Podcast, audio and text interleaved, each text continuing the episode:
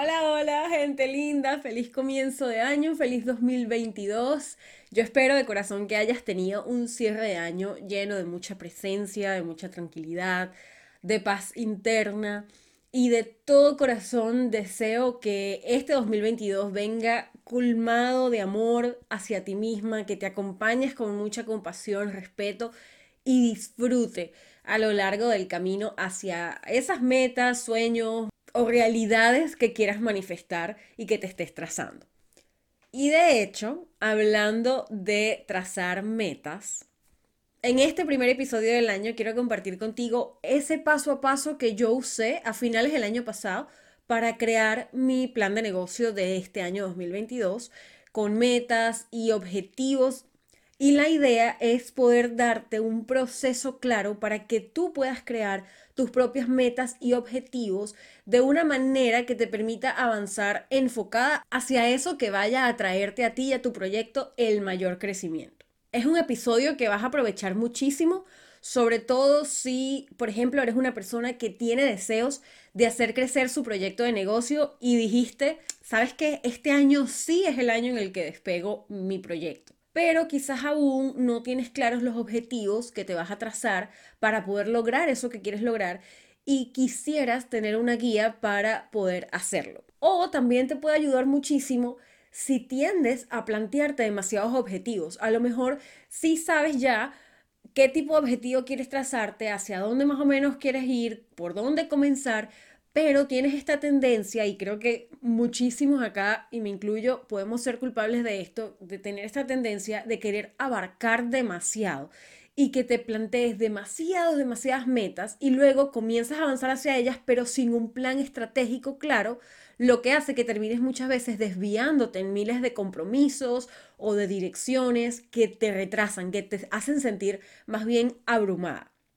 Lo que yo creo que es especial de este episodio es que lo he diseñado para ayudarte, sea cual sea la etapa en la que estés eh, con tu proyecto de negocio en este momento. O sea, sea que estás apenas creando una idea y todavía no la has empezado, o que ya comenzaste recientemente esta idea que tenías y estás de repente creando tu cuenta de Instagram, comenzando a crear comunidad, pero todavía no tienes un producto o un servicio o si estás en una tercera etapa en la que ya llevas a tiempo haciendo tu proyecto, ya llevas tiempo que creaste la cuenta, llevas tiempo que estás trabajando con tu comunidad, quizás hasta tienes productos y servicios, pero quieres ya comenzar a plantearte un plan de negocio, un plan de trabajo anual un poco más sólido que te permita crecer de una forma más contundente.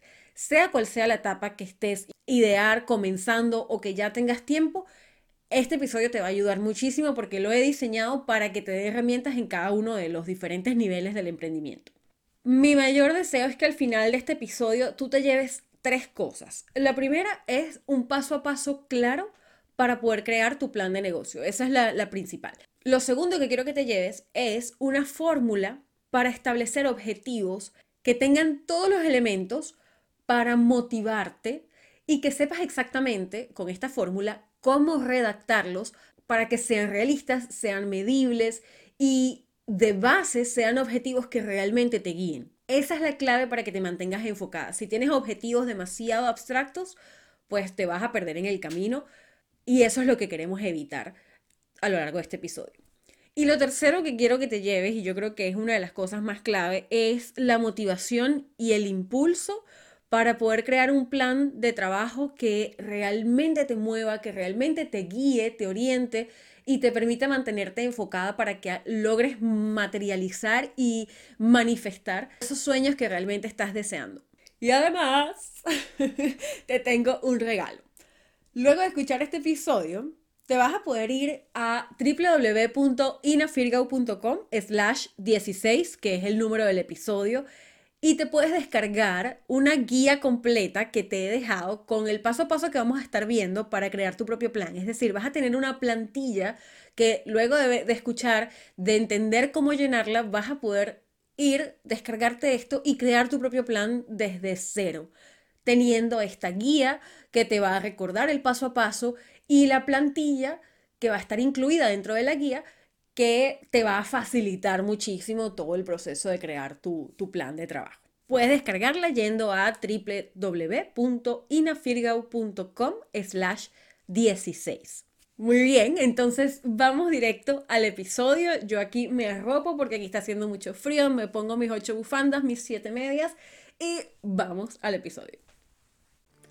Hola, yo soy Ina y esto es Hecha para esto, un podcast donde te ayudo a conectar con tu magia, con tus múltiples pasiones. Te muestro cómo puedes convertirlas en un proyecto de negocio online que te permita impactar vidas haciendo lo que más disfrutas. Y te doy herramientas emocionales para que puedas co-crear una vida que se parezca a ti y que ames. Porque no se trata solo de emprender, sino de poder vivir una vida más auténtica, consciente y libre. Estoy feliz de que estés acá, así que bienvenida.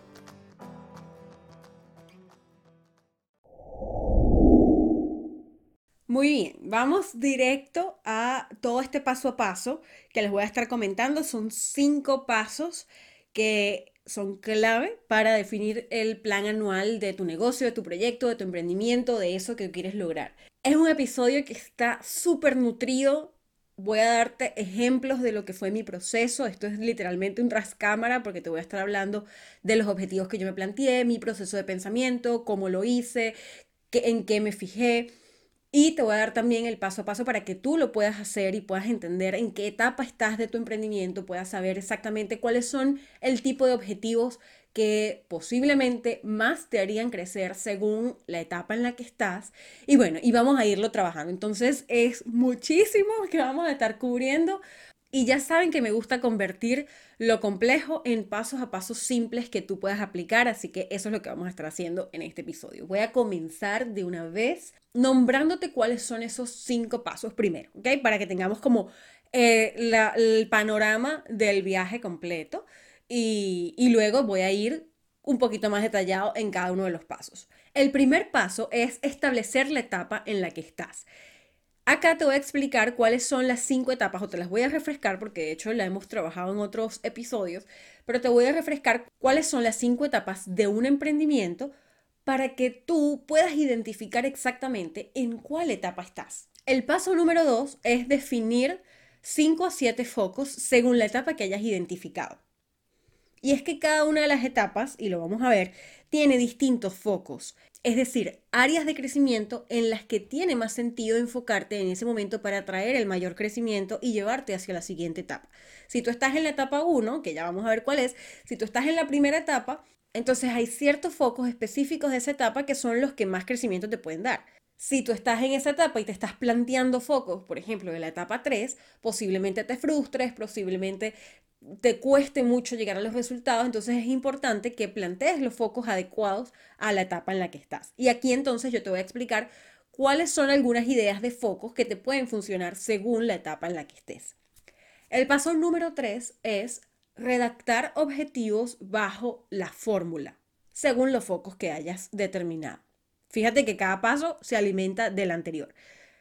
Acá nos vamos a enfocar muchísimo en la fórmula para poder redactar objetivos efectivos que realmente te vayan a guiar, que realmente te mantengan enfocada. Si los objetivos son muy abstractos, entonces es muy probable que te pierdas en el camino, que no los puedas medir, que sean demasiado grandes, que no sean realistas. Te voy a decir exactamente cuáles son los elementos que tiene que tener cada objetivo para que puedan ser efectivos y realmente guiarte como tienen que guiarte. El paso número cuatro es definir las estrategias. Por cada uno de esos objetivos que te vas a plantear para tu año, vas a definir de tres a cinco acciones que necesitas lograr para alcanzar cada objetivo. Son estrategias generales, ¿ok? O sea, ¿qué tiene que pasar para que ese objetivo se cumpla? ¿Cómo va a ser mi manera, mi camino para llegar a ese objetivo. Eso lo vamos a estar trabajando. Te voy a mostrar ejemplos de lo que es mi propio plan de negocio para que veas cómo yo lo planteé y puedas entender cómo lo puedes adaptar al tuyo. Y el último paso, el paso número 5, es dividir cada objetivo en metas trimestrales o en objetivos trimestrales. Es decir, cada objetivo lo vas a dividir en cuatro mini metas o mini objetivos. Una por cada trimestre. De esa forma, no es que en tu mente está el objetivo grande del año y ya, sino que reduces ese objetivo más grande anual en metas más pequeñas por trimestre. Hace que tu foco sea mucho más a corto plazo, que lo puedas visualizar de una mejor manera en tu día a día y puedas además ir midiendo en qué medida lo estás cumpliendo o no cada uno de esos objetivos.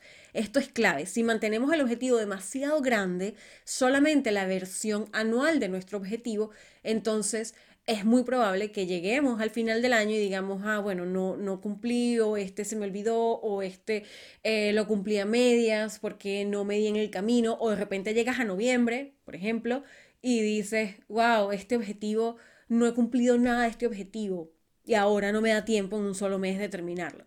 Entonces, por eso es importante dividirlo por trimestre. E incluso en este episodio vamos a llegar solo a la división por trimestre, pero ya es la misma metodología que puedes aplicar si luego quisieras dividirlo en meses o en incluso semanas, para que puedas ir midiendo qué tiene que pasar cada semana para que este objetivo se cumpla. Lo puedes hacer tan general o tan específico como quieras. Dicho esto, entonces quiero ir ya con el paso número uno, que es establecer la etapa en la que estás. Y quiero ayudarte a que puedas identificar cuál es esa fase. Hay cinco etapas dentro de lo que es el proceso de emprendimiento o el proceso de creación de un negocio. La primera etapa es la de preparación, la segunda es la de exploración, tercera es despegue, cuarta es solidificación y la quinta es crecimiento. Y si ya has escuchado otros episodios, sabes y estás familiarizada con estas cinco etapas, si no, igual las voy a refrescar para que tengas una idea de cómo se ve cada etapa. Y mi invitación es a que mientras te voy explicando brevemente, tú ya vayas pensando o cuestionándote cuál es esa etapa en la que estás en este momento y puedas decir, esta es la etapa en la que estoy. La primera es de preparación. Preparación, aún no tienes un proyecto montado, aún no tienes eh, quizás comunidad en Instagram o en redes o no estás todavía clara de hacia dónde exactamente quieres ir, pero ya tienes claro que tú quieres emprender, que tú quieres ser independiente, que quieres tener un negocio que te guste, que te apasione, donde tú puedas impactar la vida de otras personas. Ya eso lo tienes claro. El punto es que todavía no sabes exactamente qué es o quizás sí sabes qué es, pero no has comenzado. En la etapa de preparación es la etapa de idear, de prepararte tú mentalmente, emocionalmente, incluso académicamente, si necesitas, por ejemplo, ah, yo quiero ser coach, y, pero necesito formarme como coach. Y te estás formando en este momento, estás estudiando una carrera para luego trabajar en eso que te gusta, entonces estás en la etapa de preparación. Estás buscando tu certificado, estás estudiando, estás preparándote para luego comenzar a compartir. Es decir, la preparación es cómo creo la base en mí y me preparo, valga la redundancia, para poder empezar mi proyecto. Esa es la fase de preparación, donde todavía no has empezado. La fase de exploración es ese momento en el que ya tú dices, ok, voy a empezar. Voy a empezar, pero como estoy empezando todavía no tengo claro qué va a resultar de eso que yo estoy empezando. Tú puedes tener una idea de que tú quieres hacer eh, jabones y velas. No sé, tú quieres... Eh, crear un negocio en donde tú vendas tus propios jabones y tus propias velas. Pero quizás no sabes exactamente cómo funciona, es la primera vez que lo haces. Entonces vas a explorar. ¿Qué significa esto? Bueno, voy a abrir una cuenta de Instagram, voy a empezar a compartir mi proceso de creación de jabones y de velas, voy a ver si hay personas que se interesan en eso que yo estoy creando, voy a conversar con esas personas para ver qué es lo que ellas necesitan y cómo yo puedo ayudarlas, voy a empezar a explorar y me voy a abrir a la curiosidad para entender qué, qué va a pasar, porque no tengo claro qué es lo que va a pasar. Entonces digo, bueno, voy a arrancar, voy a probar, a ver si esto que yo tengo en mi mente realmente se ata a la realidad y realmente es algo que me va a traer retribución eventualmente. Empiezas a validar tu idea de negocio, empiezas a validar tus productos, empiezas a explorar, a crear comunidad, a crearte una cuenta, a pensar en posibles productos, servicios que puedas ofrecer. Esa es la etapa de exploración. La etapa de despegue, que es la tercera, ya es el momento en el que ya tú tienes una idea validada, ya tienes una comunidad que ha venido creciendo contigo en las redes sociales, has conversado con personas que han validado esa necesidad, tienes una idea clara de cómo tú puedes ayudar a esas personas y tienes un producto o servicio claro para ayudarlas. Entonces el despegue lo que quiere decir es que ofreces tu producto, ofreces tu servicio y tienes clientes, tienes personas que te retribuyen económicamente por eso que tú estás ofreciendo, por ese valor que tú estás aportando al mundo. Por eso es el despegue, porque luego de la exploración, luego de que tú probaste, luego de que tú comenzaste a validar, ya dijiste, ok, este es el producto que yo quiero hacer y comenzaste a tener clientes y personas que decidieron invertir tiempo, recursos, dinero en poder escucharte, en poder aprender de ti, en poder tener tus productos. Ese es el despegue. En la etapa de despegue ya estás teniendo resultados, ya estás teniendo retribución económica, ya estás teniendo clientes, sin embargo tu negocio todavía no es rentable. Es decir, a pesar de que estás teniendo ingresos, si tú quisieras dedicarte 100% a tu negocio, todavía no sería una fuente de ingresos segura de repente tienes clientes, pero no tienes todavía la base de clientes necesarias para generar la cantidad de ingresos que tú necesitas para vivir. O no los generas de forma continua. Entonces tienes ingresos hoy, pero de repente pasas tres meses, cuatro meses sin tener ingresos y sin un plan para tener ingresos. Quizás no tienes un modelo de negocio claro que te permita ir repitiendo y repitiendo y repitiendo la fórmula para ir generando más y más ingresos y más y más clientes en el tiempo, sino que estás, bueno, cuando lanzo mi curso, tengo clientes y ya, pero no estoy teniendo una estructura sólida que me permita generar ingresos sólidos. Esa estructura sólida, ese modelo de negocio viene en la cuarta etapa, que es la solidificación, justamente es la palabra la que lo, lo describe.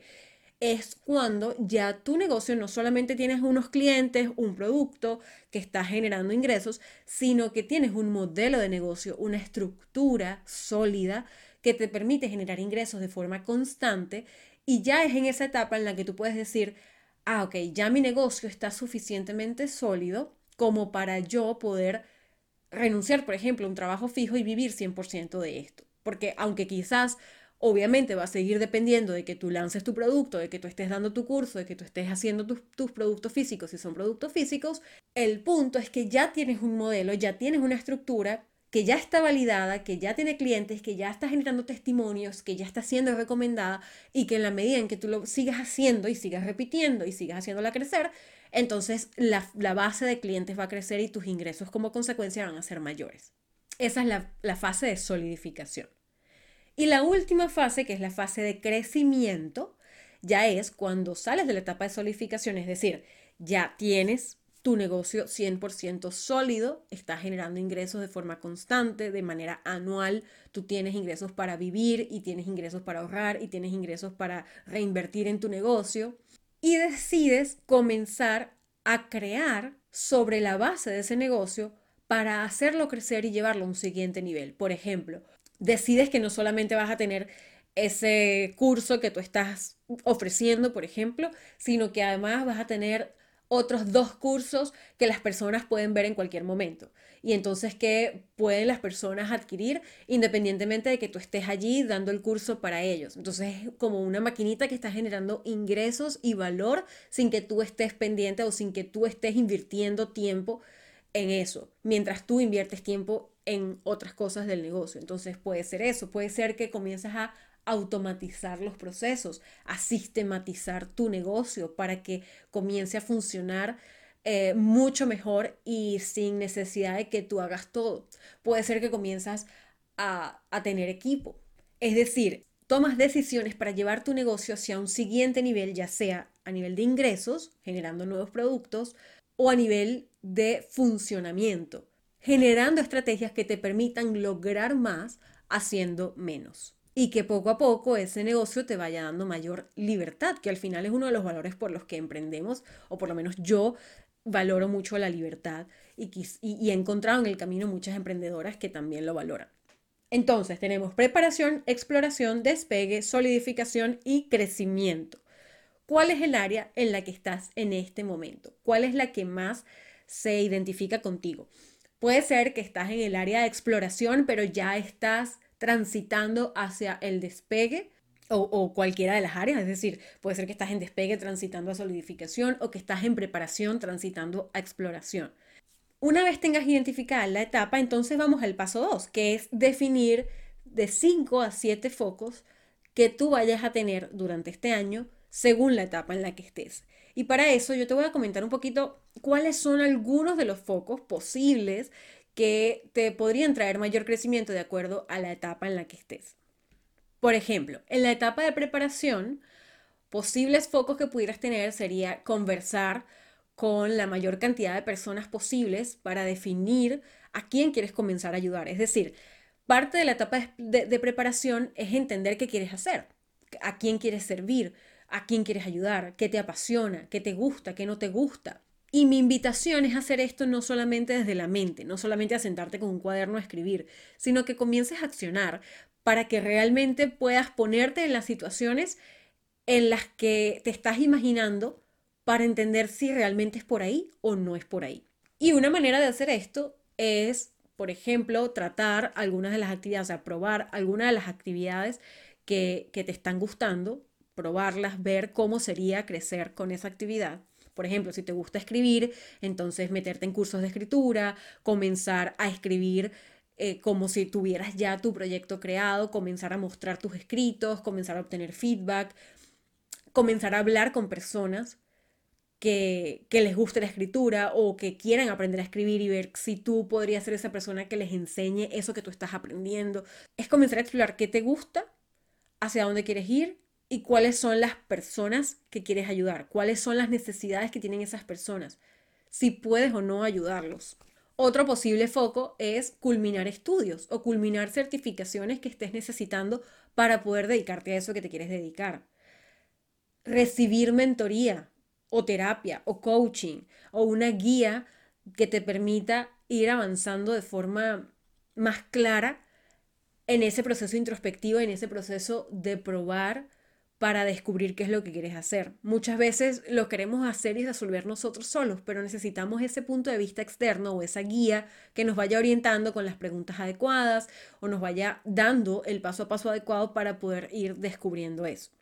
Y como consecuencia, al tener todo este proceso introspectivo e ir probando, uno de los focos o de los objetivos que puedes lograr es definir esa idea de negocio de arranque. Es decir, definir una primera idea de negocio con la que puedas pasar a la fase de exploración. Y mucho cuidado en la etapa de preparación, porque tendemos a pensar que entonces necesitamos ser expertas o necesitamos haber culminado el 100% de nuestros estudios para poder empezar. Sentimos que tenemos que estar 100% preparadas para comenzar y para arrancar la etapa de exploración cuando no es así. Tú puedes arrancar la etapa de exploración mientras estás estudiando, mientras te estás certificando. Tú puedes ir compartiendo, por ejemplo, lo que vas aprendiendo de tu certificación.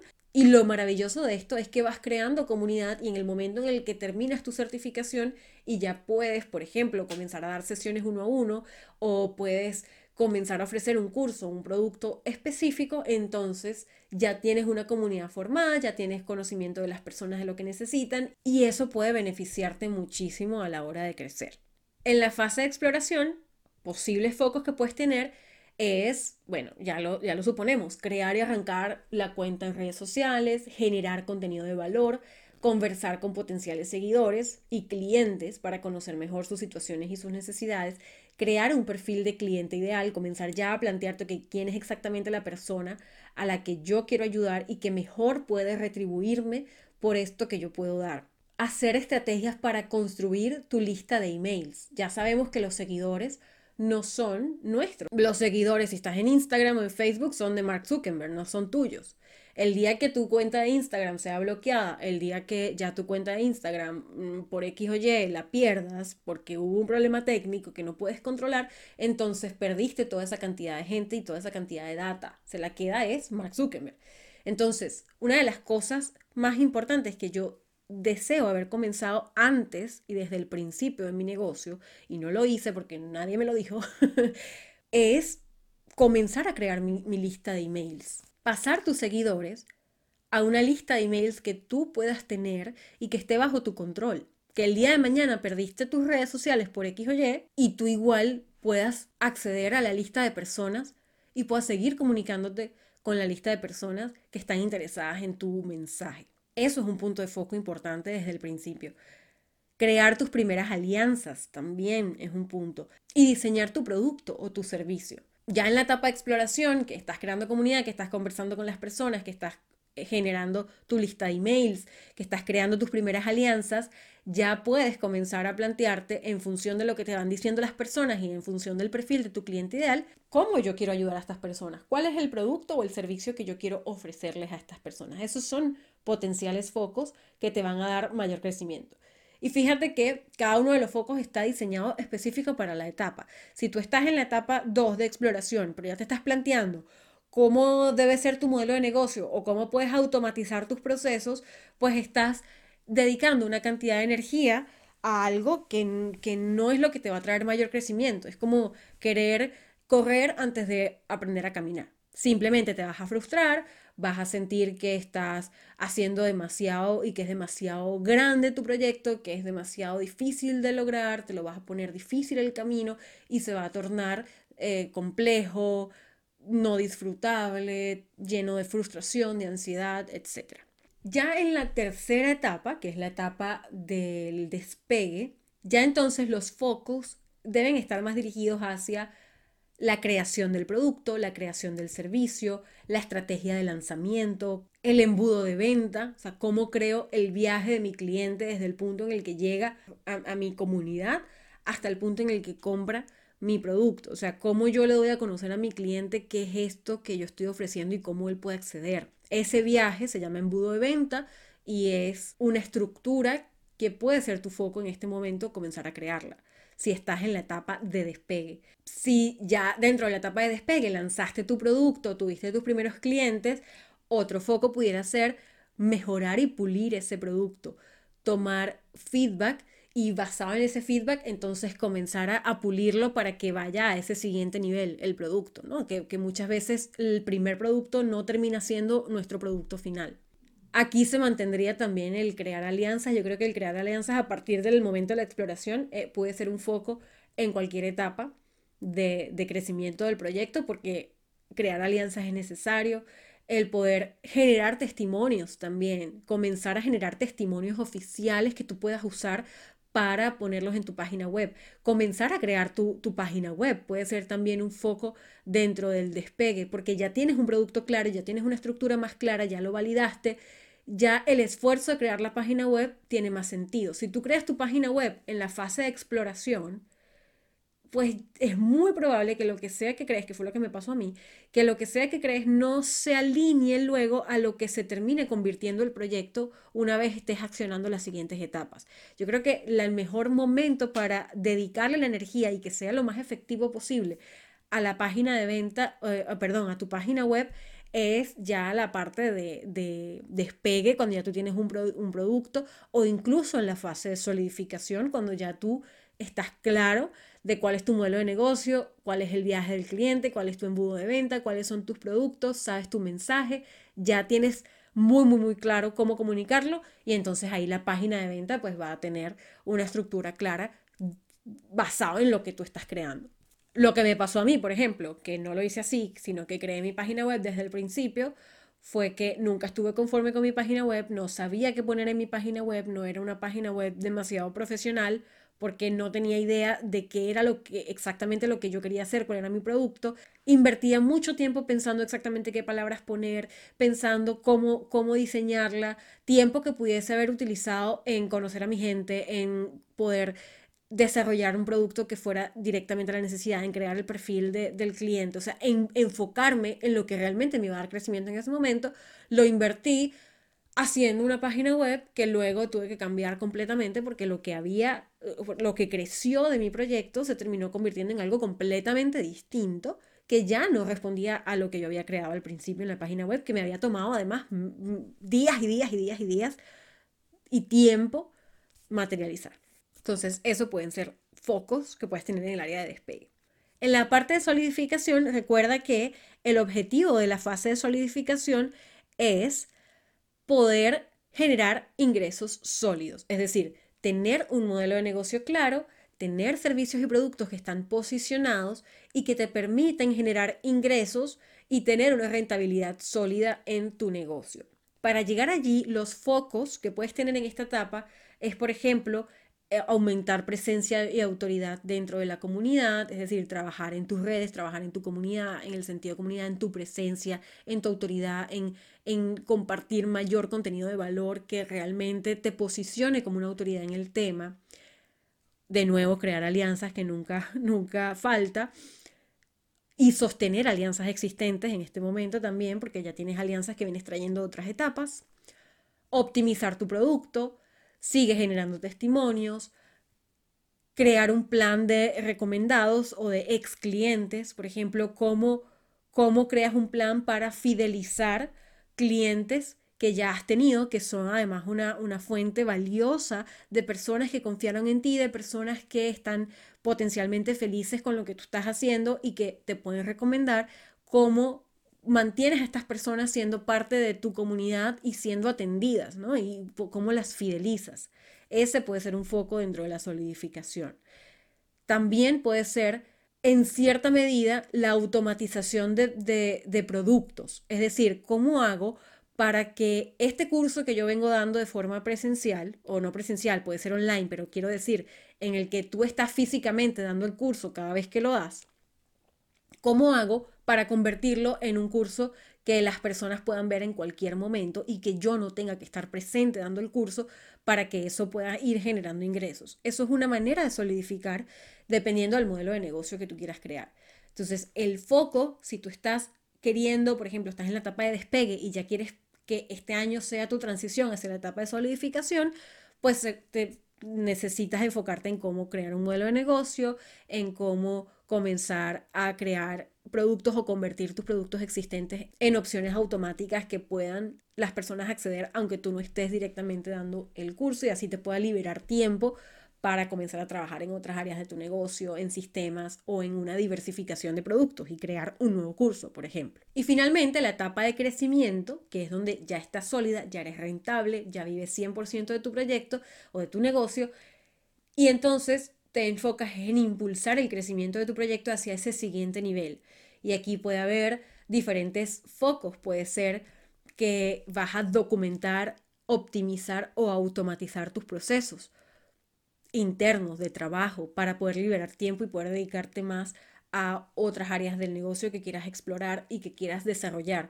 Puede ser que quieres contratar nuevas personas, tener un equipo. Ojo, lo del equipo puede pasar eh, en diferentes etapas anteriores. O sea, tú puedes tener, por ejemplo, un freelance que te hace el contenido, puedes tener, y eso lo puedes necesitar en diferentes fases de, de tu emprendimiento, pero puede ser que ya en la fase de crecimiento te estás creando un equipo fijo que va a trabajar contigo, estás consolidando tu negocio y lo estás convirtiendo en una empresa, por ejemplo, o puede ser que estés diversificando líneas de productos, que de repente ya tú tenías un producto que te estaba funcionando bien y ahora ese producto que en la etapa anterior lo convertiste en una opción automática, por ejemplo, te liberó tiempo para comenzar a crear nuevos productos que te puedan ayudar a expandir tu mercado o que les sirvan a las mismas personas de la comunidad, pero que les sirva de una manera distinta.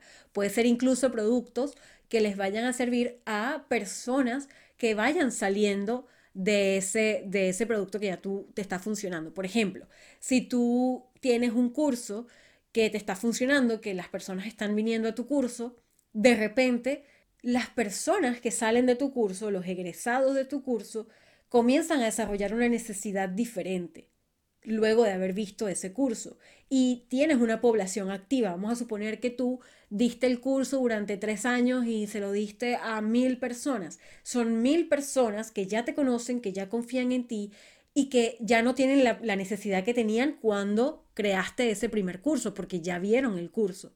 Pero pueden tener una necesidad diferente que se activó luego de que pusieron en práctica las cosas que aprendieron en tu curso, en tu primer curso. Entonces, ¿qué tal si ya ese grupo de mil personas que te conocen, que te quieren, que les gusta lo que tú hiciste, que aprendieron, que vivieron una transformación contigo, tú les ofreces otro curso, otro programa, otro servicio que vaya directamente a esa nueva necesidad que ha surgido y los pueda atender. Esas son cosas que puedes hacer en la fase de crecimiento como una manera de diversificar y de poder tener más ingresos, poder multiplicar tu impacto y también tener mayor libertad, porque al final la idea es que tú vayas construyendo un negocio que te vaya permitiendo tener mayor libertad. mayor autonomía, mayor tiempo para tu familia, que tú realmente puedas irte de vacaciones cuando lo desees, que al final es mucho de lo que nos motiva a emprender. Una vez que entonces tienes esta idea general de los focos que puedes tener en tu emprendimiento, la invitación es a que te hagas ciertas preguntas, a que, a que puedas comenzar a entender, ok, hacia dónde yo me quiero enfocar, qué tiene más sentido para mí en este momento. Me quiero enfocar en crear mi comunidad, me quiero enfocar en crear mi producto, me quiero enfocar en crear un modelo de negocio, en definir mi embudo de venta, eh, y puedas determinar, según las etapas en las que estés, puedas determinar cuáles son esos 5 a 7 focos máximo que tú puedas tener en, en el año. ¿Y por qué 5 o 7 máximo? Y ya 7 es mucho, yo diría que máximo 5 inclusive. ¿Por qué? Porque acuérdate que tu emprendimiento no es la única área de tu vida. O sea, a lo mejor tú eres mamá, a lo mejor eh, tú tienes una pareja y quieres fortalecer tu relación con tu pareja, a lo mejor quieres viajar, a lo mejor tienes, o sea, lo que sea que tú tengas, tu salud, tu bienestar, tu cuidado físico, tus ejercicios, quieres hacer ejercicio, quieres ir a terapia, quieres... Hay muchas áreas de tu vida que también van a necesitar tu atención para poder vivir tu emprendimiento de una forma integral que no te consuma. Entonces es necesario que mantengas las estrategias y los focos muy delimitados en lo que realmente más sentido tiene para ti en este momento y más crecimiento te va a dar. Mi invitación es a que te enfoques en eso y no pienses como que todo lo que quieres abarcar, porque obviamente queremos abarcar demasiado, queremos llegar más rápido de lo que realmente es humanamente posible, queremos ya estar teniendo el máximo éxito que en verdad nos tomaría dos años, por ejemplo, construir y queremos hacerlo en tres meses. Y ahí es cuando yo te invito a que te, te sinceres y te preguntes cómo quieres vivir ese camino de crecimiento. ¿Cómo tú quieres lograr? O sea, ¿quieres llegar a ese crecimiento pero completamente destrozada emocional y físicamente porque te dedicaste 100% a eso de una forma obsesiva? ¿O quieres realmente que tu camino sea de bienestar, sea de disfrute, de pausas, en donde te cultives a ti misma, en donde no pierdas tus relaciones en el camino con las personas que son importantes para ti. No sé exactamente qué estás pensando en este momento, pero yo le apuesto mucho a la segunda opción y creo, intuyo que tú también. Si es así, entonces mi invitación es a que te enfoques en cinco puntos de foco que más que tú sientas que más van a mover la rueda de tu negocio en este momento. Una vez que los tengas, entonces vamos al paso 3, que es redactar los objetivos de una forma clara que te guíe realmente hacia el logro y no que sean unas intenciones abstractas que no se vayan luego a materializar. Para definir los objetivos vamos a estar usando una estrategia que es muy reconocida en cuanto al, establecimiento de objetivos, seguramente ya lo conoces, que es la estrategia de objetivos SMART, con sus siglas en inglés.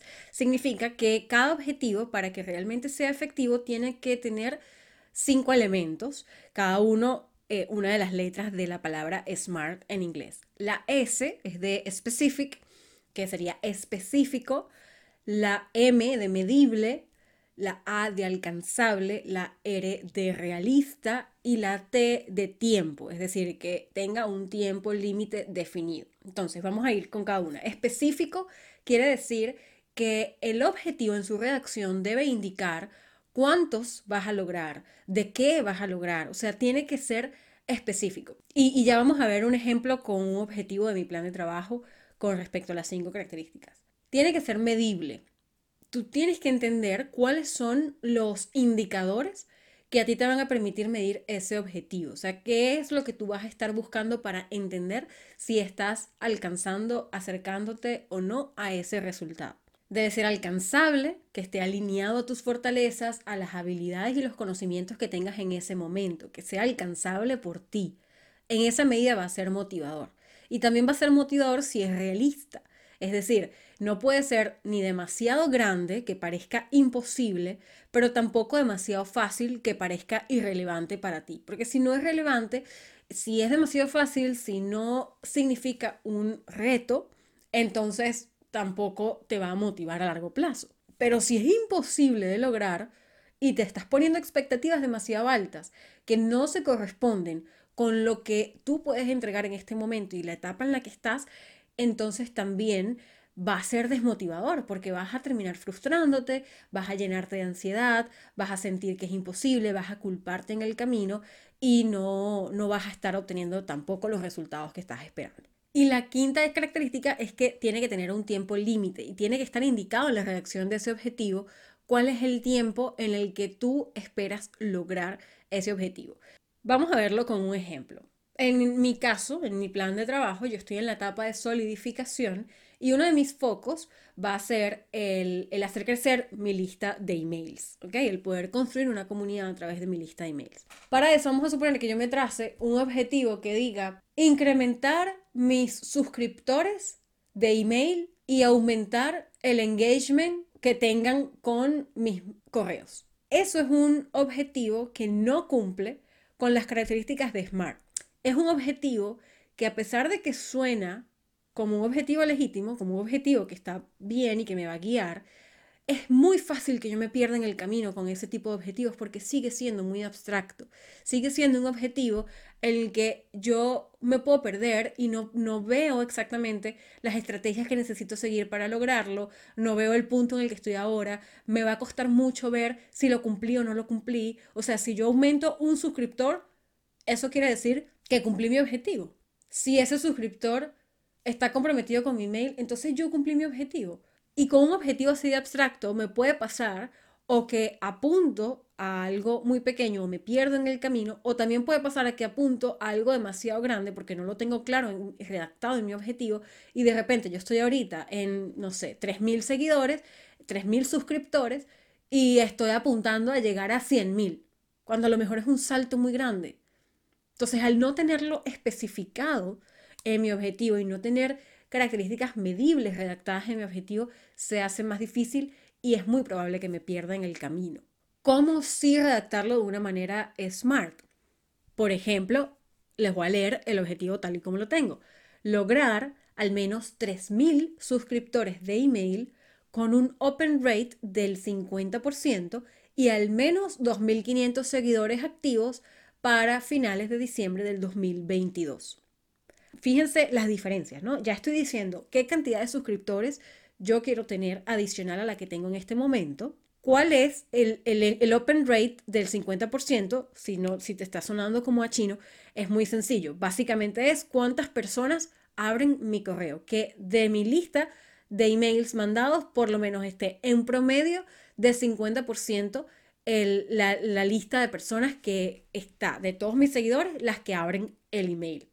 50% es un rate bastante retador, no es sencillo llegar a 50%, pero no es imposible con los stats que yo tengo en este momento, con las estadísticas que yo tengo en este momento. Así que bueno, me lo puse como algo retador, pero no es imposible. Y eso ya me sirve para medir el engagement. Eso es lo que a mí me permite medir el, compromiso, que es el engagement al final. Y tener al menos de esos 3.000 más los que tengo en este momento, de toda mi lista de suscriptores, que al menos 2.500 sean seguidores activos. ¿Qué quiere decir seguidores activos? Eh, normalmente cuando tú tienes una lista de emails, las plataformas que manejan tu lista de emails, dependiendo de la que uses, la mía en este caso me indica cuáles son seguidores activos o suscriptores activos y cuáles están inactivos.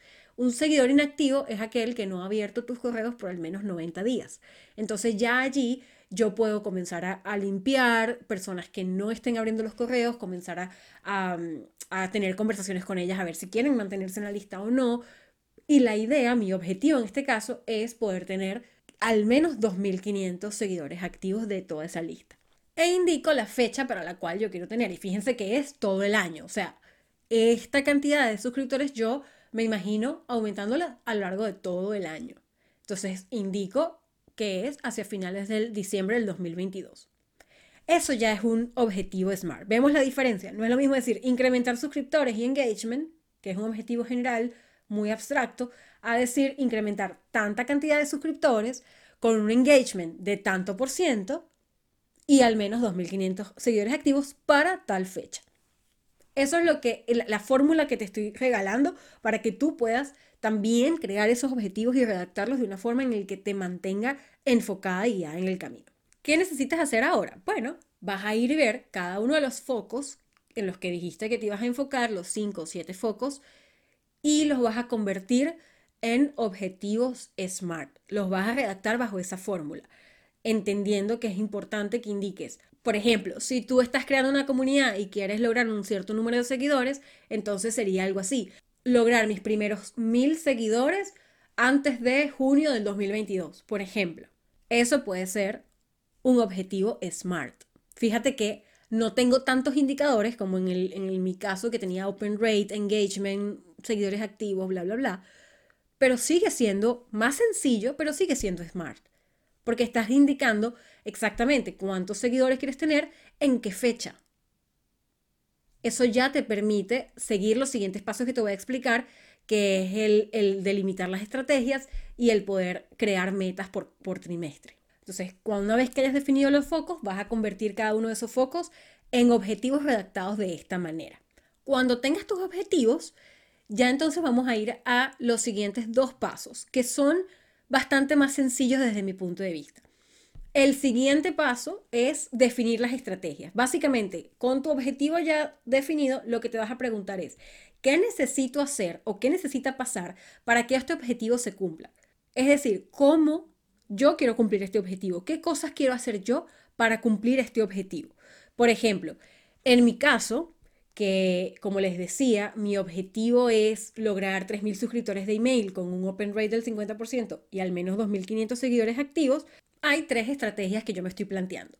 La primera es enviar al menos un email por semana, es decir, mantenerme constante en el valor que yo aporto a mi comunidad en email para que realmente las personas vean valor en ser parte de esa comunidad.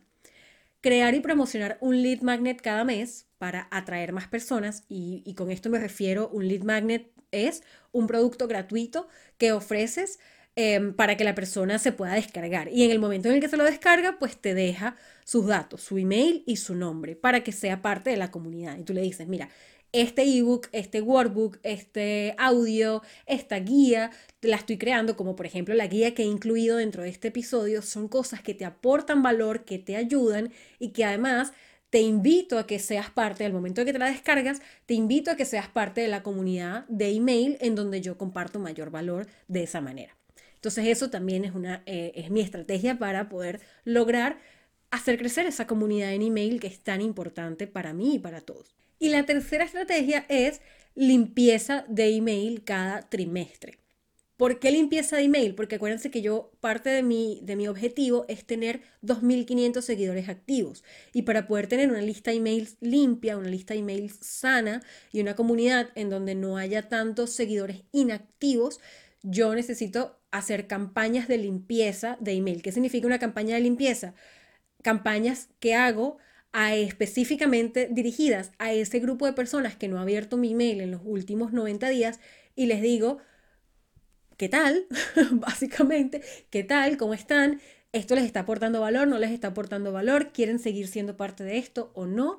Y en el caso de que no, pueden, pueden cancelar suscripción aquí. En el caso de que sí, aquí entonces avísenme para yo no, no, no eliminarlos porque normalmente yo borraría los emails que no están siendo activos durante un periodo de tiempo. Entonces, antes de borrarlos, les hago esa campaña para preguntarles, para, para ver si se quieren quedar y si no, pues entonces se borran los emails y no hay ningún problema. Pero se mantiene limpia esa lista para que el mayor porcentaje de la lista lleno de personas que realmente están interesadas, que abren tus emails, que comentan, que, que interactúan con tu contenido y pueda entonces también cumplirse ese engagement, ese open rate del 50%. Y eso es muy importante.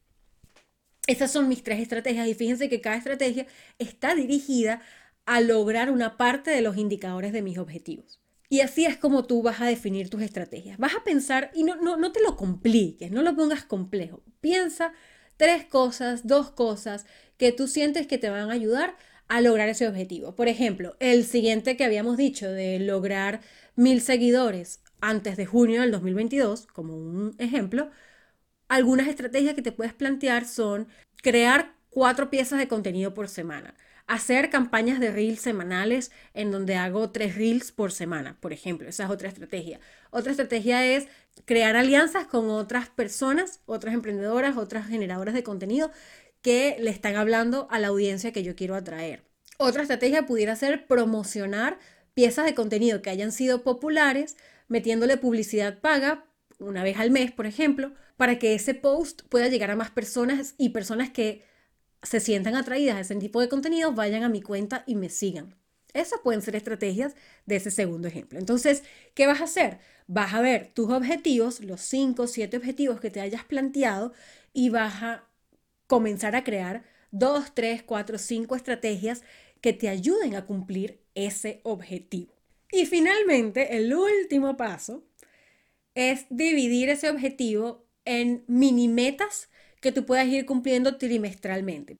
Y para redactar cada meta vas a seguir exactamente la misma fórmula de los objetivos y lo vas a hacer a través del SMART.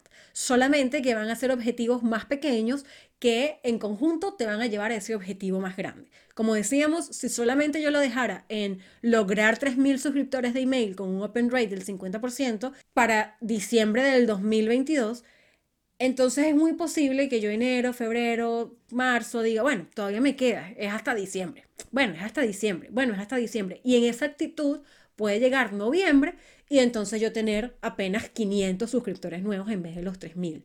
Para que eso no pase, es necesario delimitar o dividir ese objetivo grande en pequeñas piezas que sean mucho más manejables.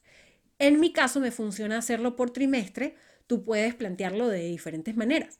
Si es por trimestre, son cuatro trimestres al año, entonces yo lo que hago es dividir cada uno de esos indicadores que yo puse dentro de mi objetivo general en piezas más pequeñas. Entonces mi meta, por ejemplo, es tener al menos 500 suscriptores con un 31% de open rate para el 30 de marzo del 2022. Fíjense que mantengo la fórmula SMART, estoy indicando la fecha, estoy señalando los indicadores, tengo claro qué es lo que quiero lograr, cuánto de eso quiero lograr y para qué fecha, pero la cantidad es más pequeña, es más manejable y ya yo sé que mi foco durante enero, febrero y marzo debe ser 500 suscriptores.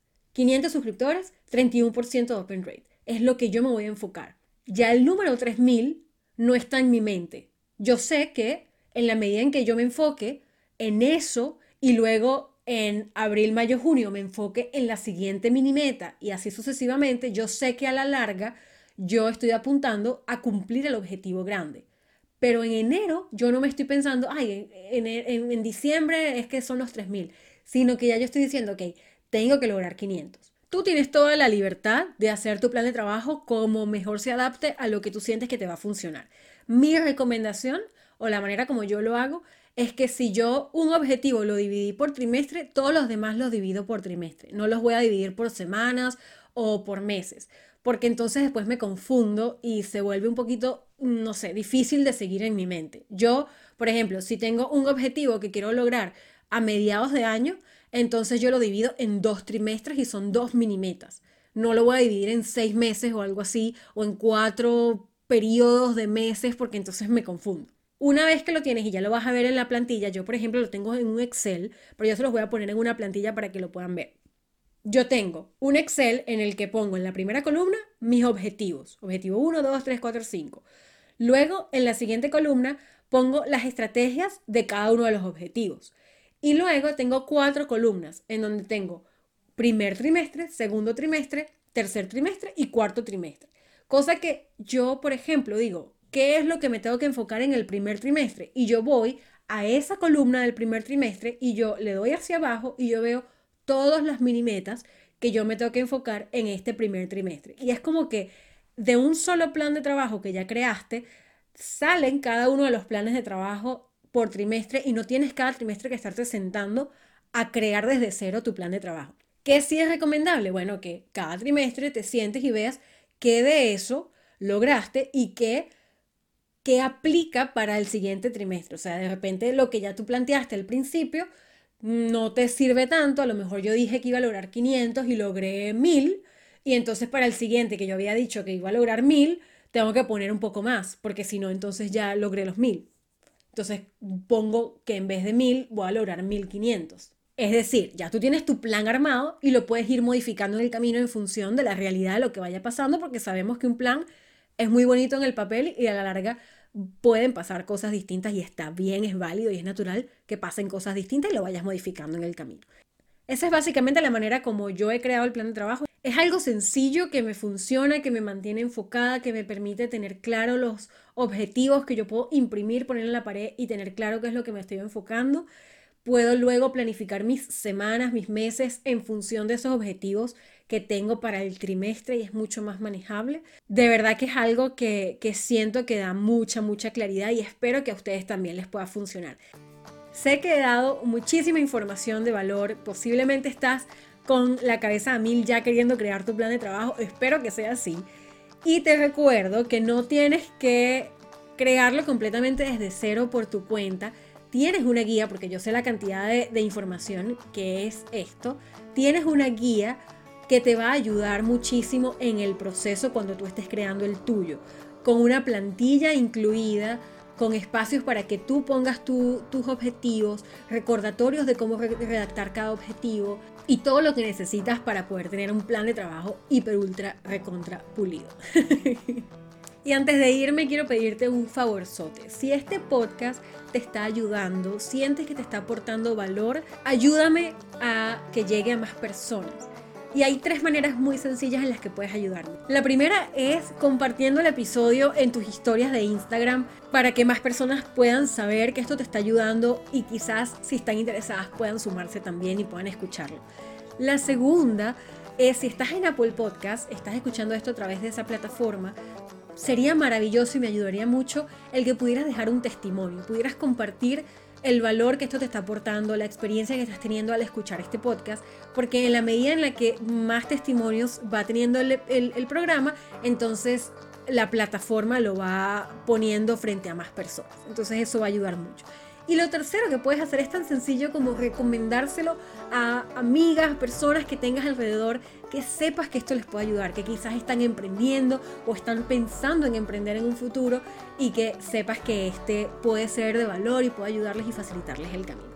Son tres cositas sencillas que a pesar de que no te toman mucho tiempo, añaden un valor enorme y te agradezco infinitamente porque va a ayudar muchísimo a que este contenido pueda llegar a más personas. Mil gracias por quedarte hasta acá, espero que esto sea de ayuda. Compárteme tu plan de trabajo, una vez lo tengas lleno, me fascinaría verlo y además hasta te puedo dar feedback si lo deseas de cómo hacer los objetivos más específicos, de estrategias que a mí me han funcionado, que a ti te pueden funcionar si quieres lograr esos objetivos. A lo mejor te estás planteando cosas que ya yo me he planteado en el pasado y te puedo decir cómo las logré para que este, las tomes en cuenta dentro de tus estrategias. Les mando un abrazo y nos vemos en el próximo episodio. Feliz, feliz año 2022. Chao, chao.